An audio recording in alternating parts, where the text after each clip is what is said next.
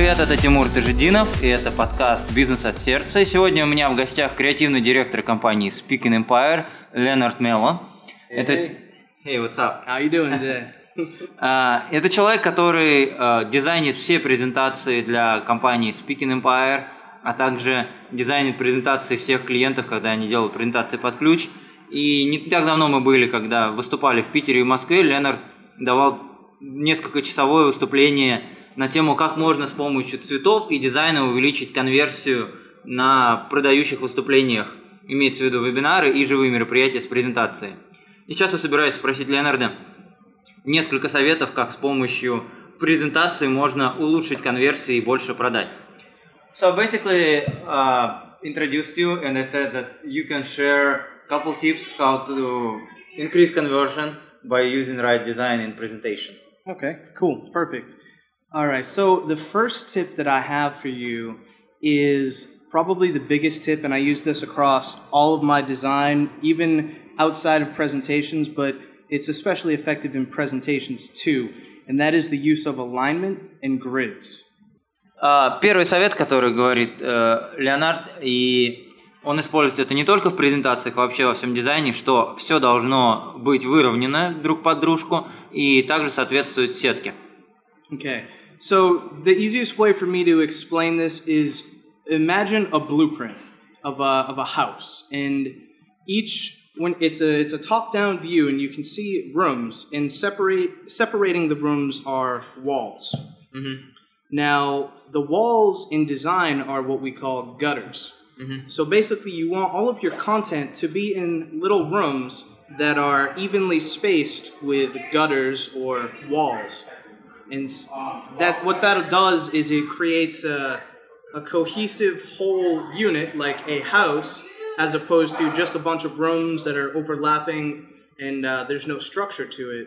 Ultimately if a home it has no structure it could collapse right? Same thing with design. If there's no underlying structure to your design then it it just doesn't look good and ultimately it falls apart. It's going to cost you sales and yeah Что сказал сейчас Леонард, дизайн должен быть э, строго структурирован, и если представить, допустим, чертеж дома, посмотреть на него сверху, то мы можем видеть различные комнаты, и все эти комнаты э, выровнены, и все пространство, куда мы хотим помещать контент, оно должно быть как бы попадать в вот эти комнаты, которые разделены стенами и перегородками.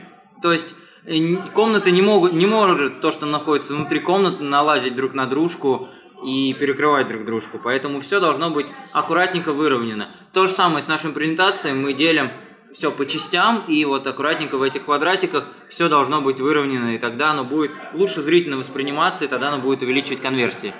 Okay. And now with presentations, the easiest way to keep things in alignment, uh, I'm going to give you a quick tip. You go to View, and then there's a section called Guides, and you can basically turn on guides, and then you can drag them where you need them, and then you can align things in their own little spaces.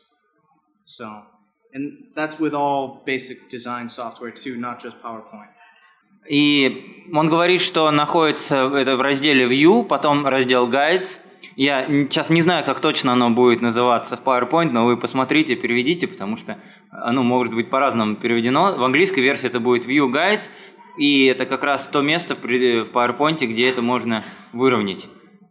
Okay. So now my second tip with presentations, this this kind of goes uh, overall, and that is use of your slide space. Okay. So first of all, most presentations that you've probably seen have an image, and then to the right or left there are, we'll say, three to five bullet points, just a bunch of words. What I found works better in my experience is to do a, a full image. So th- whatever the slide is, make that entire slide an image. And honestly, if you can do it without words, that would be better. However, if you need to have words on your screen, those bullets make each bullet its own slide with an image, a full image. Instead of doing a small little image and a bunch of bullets, do a whole image that is your bullet. Второй секрет от Ленарда, который увеличивает конверсию, это как обычно делают презентации. Обычно вставляют картинки и с, с- э, с краю от них пишут буллеты текстом. И он нашел, что лучше всего конвертирует, лучше всего воспринимается зрителями, когда у вас, во-первых, картинки полностью на весь слайд, а во-вторых, если вам нужно поставить буллеты, то лучше их сделать не на слайде, а просто под отдельный буллет делать отдельный слайд. All right. Now the the final design tip before I, I give you one more final final is um, consistency with your colors. So if you have a brand in place, be sure that your colors are aligned with your brand or you know aligned with the picture. If you don't have any branding, if you don't know what branding is and you don't care to know what branding is, that's okay. So in that situation, use the image to guide your colors. That way, everything looks like it's um, part of the same thing. Image goes of the together. slide? Yeah, so say your image has lots of blues, use like a blue font or a blue font background. The elements that you use, make them blue. Uh, if your image is red, then use red elements. That way, it just, in the brain, it just makes sense. I know. I noticed that for entire for my entire presentation, you use the same color for bullets and so mm-hmm. on. For, for your presentation, you had a brand in place at the time, which was like the, the, the light blues and the yellows. So what I did was I took the light blues and yellows and I replicated it throughout. So now even if your logo's not there, you still have the feel of okay, this is familiar. I know what this is. This is ah. my brand.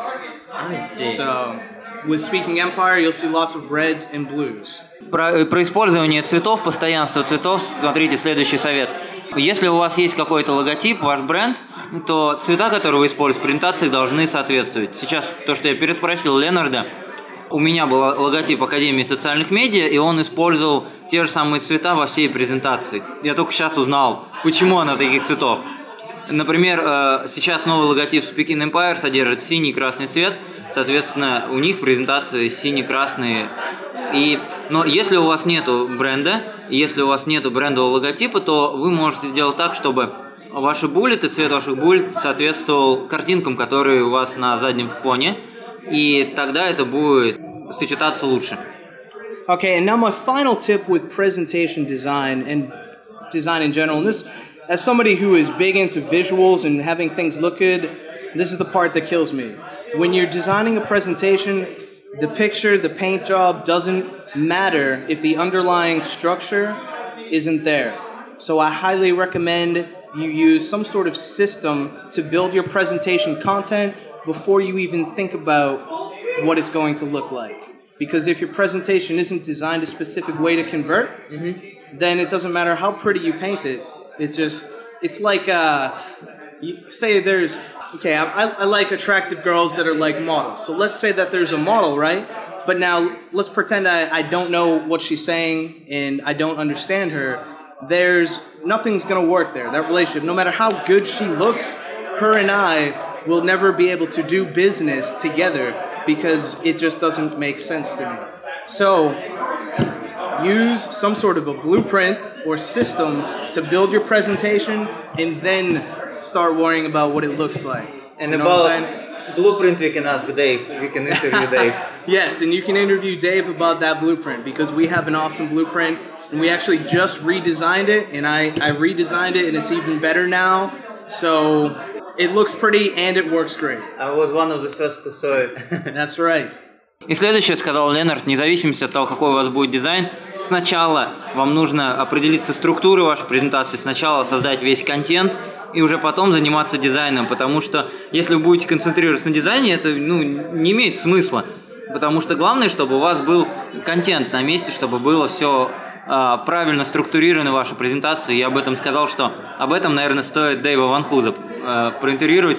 Как раз они сейчас создали презентацию, шаблон презентации 2.0. И я, я, кстати, его уже видел, очень прикольный.